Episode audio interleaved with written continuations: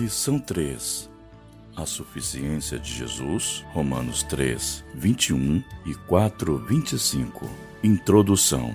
Como vimos na lição anterior, a humanidade está debaixo do juízo de Deus, não havendo distinção entre os pecadores, pois todos pecaram e separados estão da glória de Deus.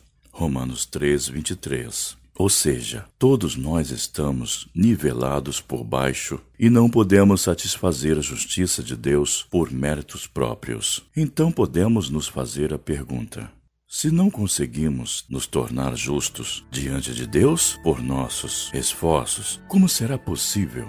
O apóstolo Paulo responde: Agora se manifestou uma justiça que provém de Deus, independente da lei. Romanos 3, 21. Mas o que Paulo quis dizer com isso? Em primeiro lugar, que se quisermos ser justos, precisamos entender que a origem da justiça é Deus e não para nós, e não nós. Em segundo lugar, que a lei não é uma fonte de justiça para nós, pois sua função é apenas nos tornar conscientes de nossos pecados e de nossa injustiça.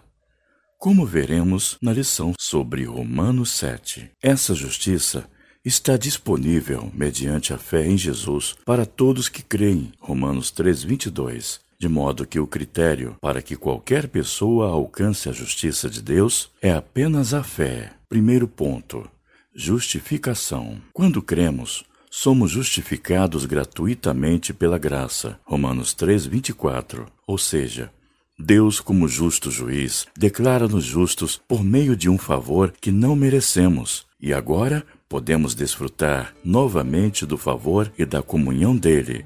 E tem mais: além de sermos justificados gratuitamente, também o somos pela redenção que há em Cristo Jesus. Romanos 3:24. Mas o que é redenção? Esse termo, apolitroses, era usado quando um escravo era comprado com a finalidade de ser libertado no Antigo Testamento era usado como referência à libertação da escravidão do Egito, Êxodo 6, verso 6, e do cativeiro na Babilônia, Isaías 43, verso 1. Nós também éramos escravos e cativos, mas Jesus nos redimiu, comprou-nos por meio de sua morte e ressurreição. Por isso, por isso somos livres. Ele morreu por nós e em nosso lugar Deus o ofereceu como sacrifício para propiciação mediante a fé pelo seu sangue em Romanos 3:25. Talvez nesta hora você esteja se perguntando: o que é propiciação? Ilasterion. Na cultura pagã, essa palavra era usada para o fiel que desejava satisfazer os caprichos de seus deuses. Era uma tentativa humana de ficar de bem com suas divindades, por meio de barganhas sacrificiais motivadas por medo e ganância. O sistema funcionava do ser humano para os deuses. Na Bíblia, porém, os sacrifícios tinham outro foco, pois Deus não desejava ser agradado pelos humanos, mas queria perdoar a humanidade de seus pecados a fim de que não houvesse mais separação. Por isso, o sistema sacrificial bíblico nunca teve por alvo uma barganha com Deus porque, diferente dos deuses pagãos, nosso Deus não é caprichoso. Ele não deseja ser bajulado, mas sim estabelecer um relacionamento conosco. A expressão máxima desse desejo é Jesus e seu sacrifício na cruz de Cristo. De fato, derramou seu sangue como um sacrifício único e perfeito. Hebreus 10 a fim de se tornar a propiciação dos nossos pecados. 1 João 4:10 em Jesus temos nosso lugar de perdão. Dessa forma, Deus demonstrou sua justiça em Deixis, Romanos 3, 25. Na cruz, Jesus foi exposto à vergonha pública que nós deveríamos ter passado. Ele se tornou pecado por nós, 2 Coríntios 5, 21, e sofreu nossa condenação. Na cruz, Jesus morreu nossa morte. Dessa forma, Deus demonstra sua justiça, o justo pelos injustos. 1 Pedro 3,18. Essa justiça manifestada em Jesus, torna Deus justo e justificador dos que têm fé em Cristo. Romanos 3, 26. Por isso, não há espaço para vanglória. Romanos 3, 27. Pois todos nós que cremos somos justificados pela fé. Romanos 3, 28. Tanto os judeus, os circuncidados, como os gentios, os incircuncidados. Romanos 3, 29 a 30. Com isso, a lei não seria anulada pela fé? Não, ela seria confirmada. Mas o que seria esse confirmar? No plano da salvação, a lei tem o papel de mostrar que todos somos culpados diante de Deus, até que Jesus, o Filho da promessa, veio e nos libertou da culpa do pecado. Assim, a lei foi o nosso tutor até Cristo, para que fôssemos justificados pela fé Gálatas 3, 24. Segundo ponto. O exemplo de Abraão. Para testar a base bíblica de suas afirmações, Paulo cita a história de Abraão e do Salmo de Davi, 32, versos de 1 a 2. Em Romanos 4, o apóstolo começa afirmando que Abraão foi justificado pela fé, pois Abraão creu em Deus, e isso lhe foi imputado como justiça. Romanos 4, 1 a 3. Gênesis 15, verso 6. Se Abraão tivesse sido justificado pelas obras, Deus, assim como um patrão que paga um assalariado, deveria a justificação para ele. Romanos 4, verso 4 e 5. Se assim fosse, já não seria por graça, já não precisaríamos de um redentor, nem de alguém para morrer em nosso lugar. Em outras palavras, não precisaríamos de Jesus. Ainda a fim de justificar este ponto, Paulo afirma que Davi também entendia que feliz é o homem cujos pecados são perdoados. Romanos 4, 7 e que feliz é o homem a quem Deus não atribui culpa. Romanos 4, verso 8.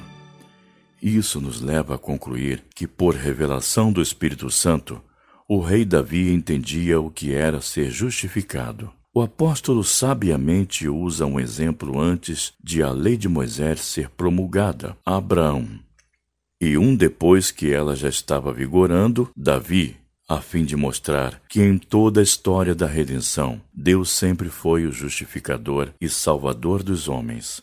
Nunca foi por nossa bondade ou justiça.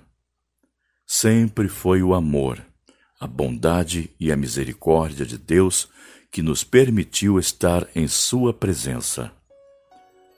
A circuncisão foi outro tema tratado por Paulo à luz da história de Abraão os judeus se orgulhavam da circuncisão, uma vez que ela era a marca visível e física da aliança de Deus com eles. Por isso, quando Paulo afirma que, para fazer parte da igreja, os gentios não precisavam passar por esse ritual, os conterrâneos não gostaram muito dessa ideia. Porém, o apóstolo lembra-lhes que o próprio Abraão foi justificado antes de ser circuncidado Romanos 4:10, Gênesis 15.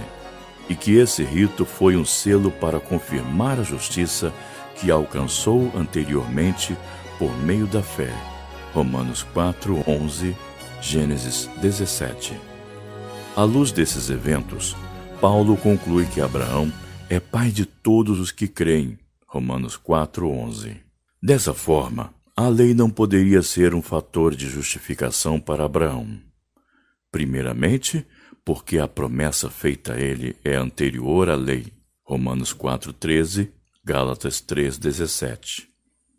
Depois, porque se os herdeiros de Abraão fossem os da lei, já não precisaríamos da promessa e da fé, pois seríamos justos por nós mesmos.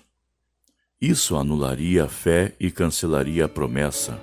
Romanos 4:13, verso 14. O verbo traduzido por anular, que nota, tem o sentido de esvaziar, perder a validade.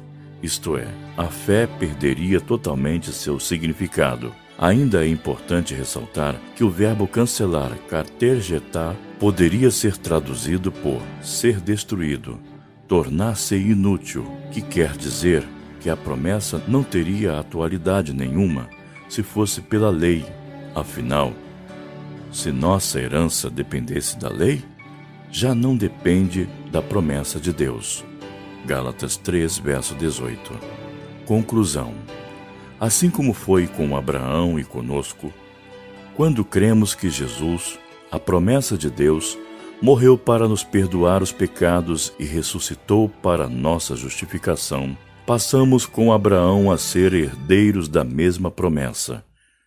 E com isso somos perdoados, justificados redimidos e merecidamente. Romanos 4, 22 a 25. Aleluia! Toda glória seja dada a Deus por tamanho amor e graça.